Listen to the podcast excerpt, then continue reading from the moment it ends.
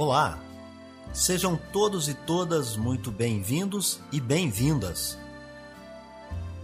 Eu sou Beto Ramos e esse é o programa Café com Espiritismo.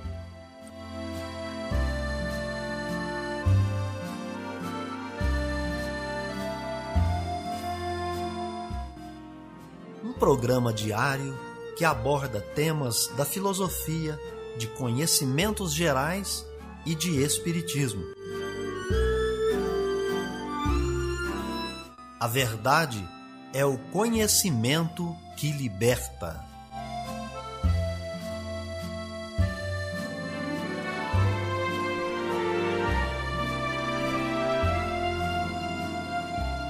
Um bom dia para todos os corações amigos que chegam nesta quinta-feira, dia 12 de agosto, está no ar Café com Espiritismo. Notícias, informações, dicas importantes e mensagens você acompanha só aqui no Café com Espiritismo. E nós já trazemos para vocês as efemérides, os fatos históricos, as personalidades e o dia na história.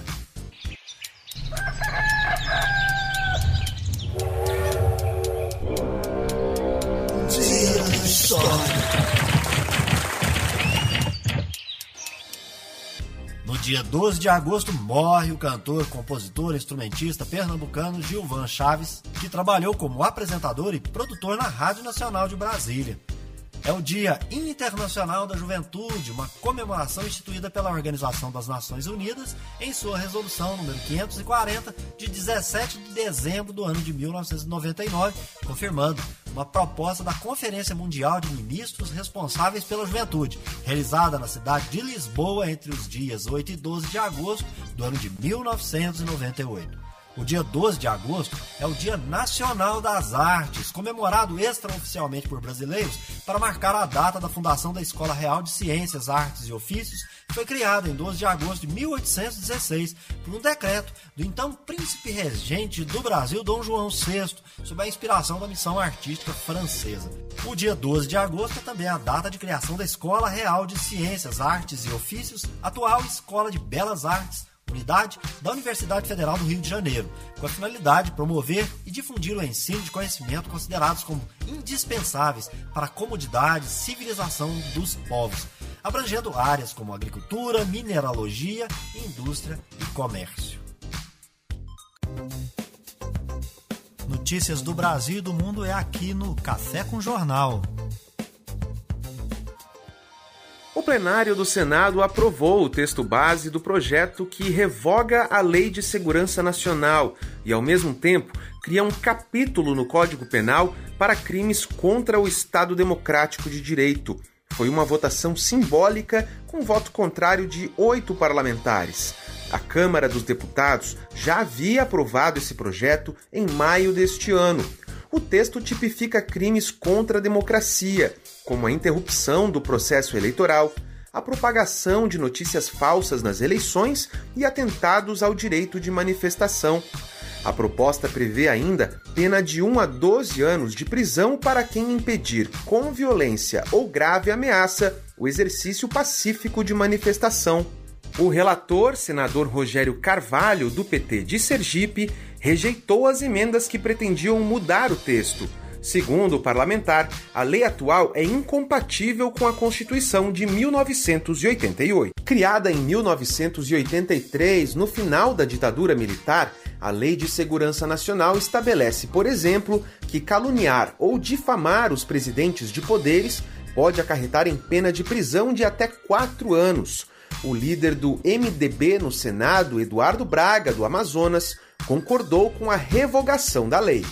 O senador Eduardo Girão, do Podemos do Ceará, foi um dos que votou contra a proposta. Apesar de favorável à revogação da lei, ele argumentou que o tema deveria ser apreciado pelas comissões do Senado. Já o presidente do Senado, Rodrigo Pacheco, ressaltou a importância da votação dessa proposta nesta terça-feira. Sobre essa manifestação de hoje, desfiles de tanques das Forças Armadas em Brasília, em que muitos senadores apontaram como algo que seria indevido, inoportuno.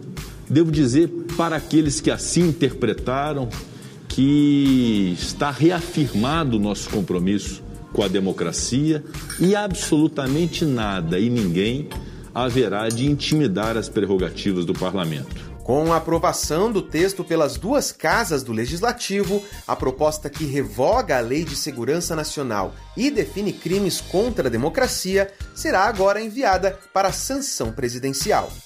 Da Rádio Nacional em Brasília, Daniel Ito. A produção industrial teve queda na passagem de maio para junho em 10 das 15 regiões pesquisadas pelo IBGE Instituto Brasileiro de Geografia e Estatística. De acordo com a pesquisa industrial mensal regional, divulgada nesta quarta-feira, as principais quedas foram nos estados do Paraná e Pará. Esse resultado, segundo a pesquisa, reflete uma maior cautela na tomada de decisões pelo setor, o que interfere diretamente na cadeia produtiva. Maior parque industrial do país, São Paulo influenciou no resultado com a maior queda atribuída ao setor de veículos, atividades tradicionalmente forte no estado. O setor de máquinas, aparelhos e materiais elétricos também contribuiu de forma decisiva para o baixo desempenho. No mesmo período, a pesquisa industrial mensal, referente a junho, apontou resultado acima do patamar pré-pandemia em cinco das 15 regiões pesquisadas, entre elas o estado do Rio de Janeiro, como explica o gerente da pesquisa, Bernardo Almeida. Esse crescimento consiste num bom desempenho dos setores de metalurgia e também derivados de petróleo. Em segundo lugar, nós temos a Bahia atingindo crescimento de 10,5%. Esse crescimento pode ser referido a um bom desempenho do setor de derivados do petróleo, setor bastante atuante dentro da indústria baiana. Apesar da queda registrada na passagem de maio para junho deste ano, no acumulado do ano, ou seja, de janeiro a junho de 2021, a expansão nacional da indústria teve avanço frente a igual período de 2020 de 12,9%. Houve índice positivo em 12 dos 15 locais pesquisados com destaque para os estados do Ceará, Amazonas e Santa Catarina. A pesquisa industrial mensal regional produz desde a década de 1970 indicadores de curto prazo relativos ao comportamento do produto real das indústrias extrativista e de transformação. Da Rádio Nacional no Rio de Janeiro, Solimar Luz. O assunto voto impresso na Câmara está encerrado. Essa é a avaliação do presidente da Casa, Arthur Lira, depois da votação de ontem, quando a PEC obteve 229 votos em vez dos 308 necessários. Uma sessão democrática, onde todos puderam se expressar, puderam falar, puderam defender tese A ou tese B, mas ao final, é, o resultado da, da PEC não alcançou o quórum específico para sua aprovação. Ela vai ao arquivo e, com respeito à Câmara dos Deputados, esse assunto está, nesse ano, com, essa, com esse viés de condicionalidade encerrado. Arthur Lira ainda disse o seguinte: que pretende conversar com o presidente do Senado, Rodrigo Pacheco, para construir uma proposta sobre o assunto. Por exemplo, aumentar o número de urnas que são auditáveis, aquelas urnas que são sorteadas para uma auditoria antes da eleição. Esse aumento que já existe, né? por exemplo, tem um, um sistema de auditabilidade de 100 urnas, que esse número possa passar para mil urnas, 1.500 urnas, 2.000 urnas, com outras, outros integrantes participando do ITA, do Exército, de, de fundações importantes, de quem criou o sistema, e quem desenvolveu o sistema, eu acho que agora não é hora mais de versões, é hora da gente trabalhar para amenizar. A PEC do voto impresso já havia sido derrotada na comissão especial, mas foi encaminhada ao plenário para análise de todos os deputados por determinação de Arthur Lira. O argumento foi o de que a comissão não é deliberativa, apenas opinativa. Na votação em plenário, os partidos de oposição encaminharam orientação de voto contrário. PP, PSC, PROS, PTB, Novo Patriota e a maioria liberaram a bancada. Apenas o Podemos e a liderança do governo orientaram o voto favorável. Após a votação, ainda durante a coletiva de imprensa, Arthur Lira acrescentou que o debate sobre a transparência eleitoral não deve ser dividido entre vencidos e vencedores e falou em bom senso entre os poderes para tratar do assunto. Da Rádio Nacional em Brasília, Priscila Mazenotti. Viver bem. Dicas de como conviver harmoniosamente em todas as fases da vida. Para você que busca sua melhora individual, temos dicas de esportes, alimentação saudável, leitura edificante, hábitos espíritas e profissões. Viva bem e favoreça sua saúde física, mental e espiritual. Confira agora dicas de hábitos espíritas. Mas saiba antes que o Espiritismo é uma doutrina baseada no conjunto dos conhecimentos científico, filosófico e moral e nada tem a ver com religião. Foi produzida em meados do século XIX por um famoso pedagogo, professor, cientista, pesquisador, escritor de livros didáticos, fundador e diretor de escolas, além de contador, Hippolyte Leon Denisard Rivaio, conhecido como Allan Kardec. Sob esse pseudônimo, ele produziu as seguintes obras: o Livro dos Espíritos, a Revista Espírita, instruções práticas sobre as manifestações espíritas, o que é o Espiritismo, cartas sobre o Espiritismo, o Livro dos Médiuns, o Espiritismo em sua mais simples expressão, Viagem Espírita em 1862 Resposta à mensagem dos espíritas lioneses, resumo da lei dos fenômenos espíritas ou primeira iniciação, o Evangelho, segundo o Espiritismo, o céu e o inferno ou a justiça divina, segundo o Espiritismo, coleção de preces espíritas, estudo acerca da poesia medianímica, caracteres da revelação espírita e a Gênese, os milagres e as predições segundo o Espiritismo. E para você que quer ser iniciante nessa doutrina, seguem algumas informações básicas. O Espiritismo é uma doutrina reencarnacionista, pois crê na reencarnação como forma de aprimoramento moral e intelectual. E nesse sentido, os espíritos existem. O Espiritismo não só crê na sua existência, como tem como princípio a comunicação com os espíritos e também se baseia na prática da caridade, a máxima fora da caridade não há salvação se refere ao amor ao próximo, o qual devemos praticar através da caridade moral e material. Comprometimento com os estudos. Todo aquele que quer se aprofundar no conhecimento espírita precisa estudar, estudar muito, adquirir todo o manancial do conteúdo da doutrina espírita que estão contidos nas obras que acabamos de citar, de autoria de Allan Kardec. Para os iniciantes, é preciso começar pela obra O que é o Espiritismo e, em seguida, o Livro dos Espíritos, que pode ser estudado conjuntamente com as revistas espíritas e, assim sucessivamente, estudar as demais obras, O Céu e o Inferno, o Evangelho segundo o Espiritismo e a obra A Gênese. Todas as obras produzidas por Allan Kardec devem ter espaço no estudo aprofundado da doutrina espírita.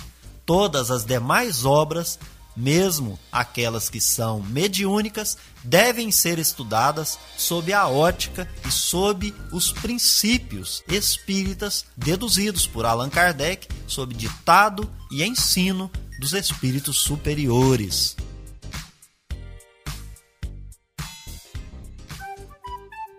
Amor à sabedoria. Está no ar o Filosofando para todo aquele que pesquisa. Lá no Evangelho segundo o Espiritismo você encontra resumo da doutrina de Sócrates e Platão. Nesta semana nós trazemos para você esse resumo. De duas, uma: ou a morte é a destruição absoluta, ou é a passagem de uma alma para outro lugar. Se tudo deve se extinguir, a morte é como uma dessas raras noites que passamos sem sonhar e sem nenhuma consciência de nós mesmos. Mas se a morte é apenas uma mudança, passagem para um lugar em que os mortos devem se reunir, que felicidade há de ali reencontrar os nossos conhecidos. meu maior prazer seria de examinar de perto os habitantes dessa morada e dentre eles distinguir como aqui os que são hábitos dos que creem sê-lo e não o são. Mas já é tempo de partirmos, eu para morrer e vós para viver. Sócrates a seus julgadores. Segundo Sócrates, os homens que viveram na Terra se encontram depois da morte e se reconhecem o Espiritismo nos mostra continuando suas relações de tal maneira que a morte não é uma interrupção nem uma cessação da vida, mas uma transformação sem solução de continuidade. Sócrates e Platão, se tivessem conhecido os ensinamentos que o Cristo daria 500 anos mais tarde e os que o Espiritismo hoje nos dá, não teriam falado de outra maneira. Nisso, nada há que nos deva surpreender se considerarmos que as grandes verdades são eternas e que os espíritos adiantados devem tê-las conhecido antes de vir para a terra para onde as trouxeram. Se considerarmos ainda que Sócrates, Platão e os grandes filósofos do seu tempo podiam estar mais tarde entre aqueles que secundaram o Cristo na sua divina missão, sendo escolhidos precisamente porque estavam mais aptos do que outros a compreender os seus sublimes ensinos, e que eles podem, por fim, participar hoje da grande pleiade de espíritos encarregados de vir a ensinar aos homens as mesmas verdades.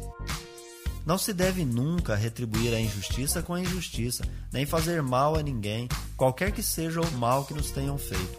Poucas pessoas, entretanto, admitem esse princípio e as que não concordam com ele só podem se desprezar umas às outras. Não é este o princípio da caridade que nos ensina a não retribuir o mal com o mal e a perdoar aos inimigos? É pelos frutos que se conhece a árvore. É necessário qualificar cada ação segundo o que ela produz, chamá-la má quando a sua consequência é má, e boa quando produz o bem.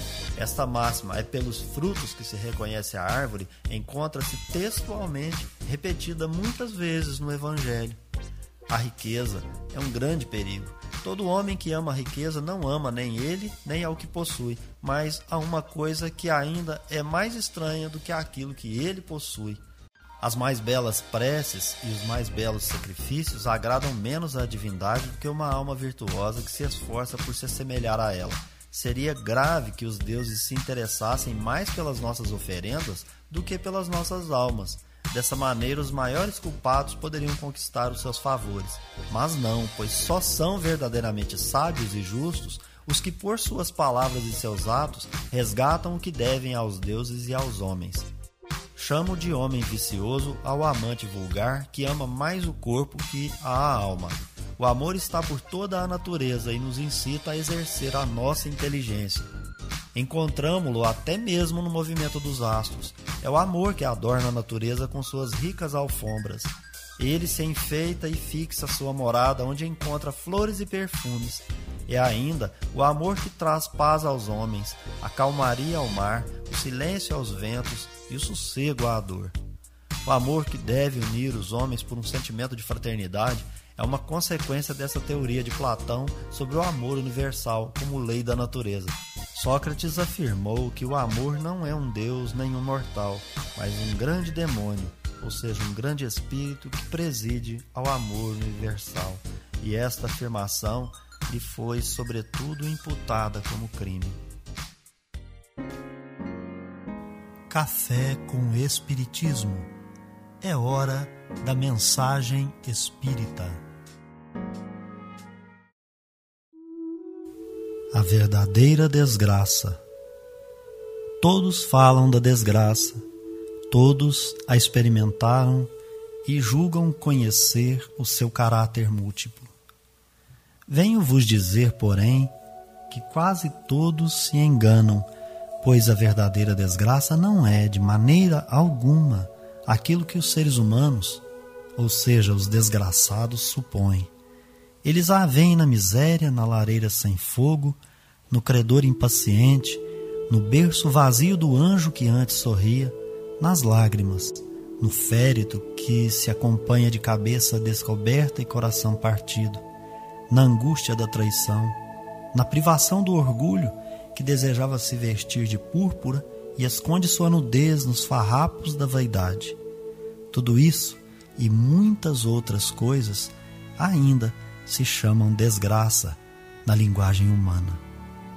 Sim, realmente são a desgraça para aqueles que nada veem além do presente. Mas a verdadeira desgraça está mais nas consequências de uma coisa do que na própria coisa. Dizei-me se o mais feliz acontecimento no momento que traz funestas consequências não é, na realidade, mais desgraçado que aquele inicialmente aborrecido que acaba por produzir o bem? Dizei-me se a tempestade que despedaça as árvores, mas purifica a atmosfera, dissipando os miasmas insalubres que poderiam causar morte, não é antes uma felicidade que uma desgraça? Para julgar uma coisa, é necessário, portanto, lhe ver as consequências. É assim que, para julgar o que é realmente feliz ou desgraçado para o ser humano, é necessário se transportar para além desta vida, porque é lá que as consequências se manifestam. Ora, tudo aquilo que o ser humano chama de desgraça, de acordo com a sua curta visão, cessa com a vida e tem sua compensação na vida futura. Vou vos revelar a desgraça sob uma nova forma, sobre a forma bela e florida que acolheis e desejais, com todas as forças de vossas almas iludidas. A desgraça é a alegria, o prazer, a fama, a fútil inquietação, a louca satisfação da vaidade que asfixiam a consciência. Oprimem o pensamento, confundem o ser humano quanto ao seu futuro. A desgraça, enfim, é o ópio do esquecimento que buscai com mais ardente desejo. Tende esperanças, vós que chorais. Tremeis, vós que rides, porque tendes o corpo satisfeito. Não se pode enganar a Deus. Ninguém, ninguém escapa ao destino. As provas credoras mais impiedosas que a malta que vos acosta na miséria espreitam o vosso repouso ilusório para vos mergulhar de súbito na agonia da verdadeira desgraça, daquela que surpreende a alma enlanguecida pela indiferença e o egoísmo. Que o Espiritismo vos esclareça, portanto, e restabeleça sob a verdadeira luz da verdade e o erro tão estranhamente desfigurados pela vossa cegueira então agireis como bravos soldados que, longe de fugir ao perigo, preferem a luta nos combates arriscados, à paz que não oferece nem glória nem progresso. Que importa ao soldado perder as armas, o equipamento e a farda na refrega, contanto que saia vitorioso e coberto de glória? Que importa àquele que tem fé no porvir deixar a vida no campo de batalha, sua fortuna e sua veste carnal, contanto que sua alma possa entrar radiosa no reino celeste. Essa mensagem está no Evangelho segundo o Espiritismo. É o item 24 do capítulo 5. Bem-aventurados os aflitos. Delphine de Girardin, em Paris, ano de 1861, nos convida para refletir sobre a forma como julgamos as coisas ou os nossos pontos de vistas. É uma verdadeira aula sobre a lei de causa e consequência.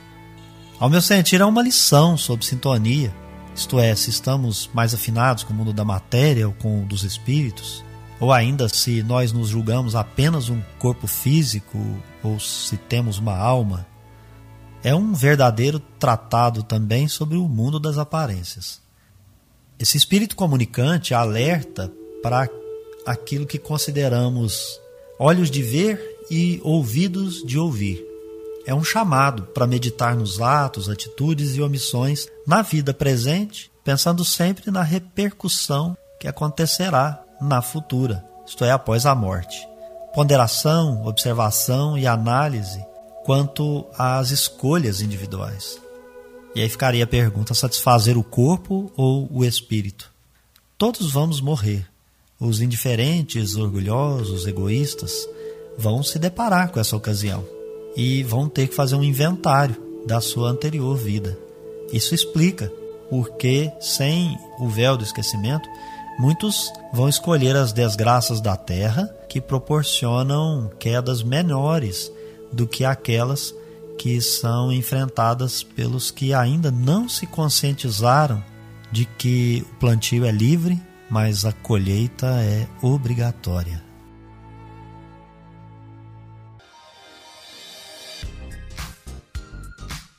Então é isso aí, pessoal. Se inscreva no nosso canal, deixe o seu comentário, a sua impressão. Um abraço, até o próximo Café com Espiritismo. Tchau! Este foi o nosso programa Café com Espiritismo. Um oferecimento de Instituto Revelare. Se inscreva em nosso canal, acione o sino das notificações e se torne membro para apoiar os projetos.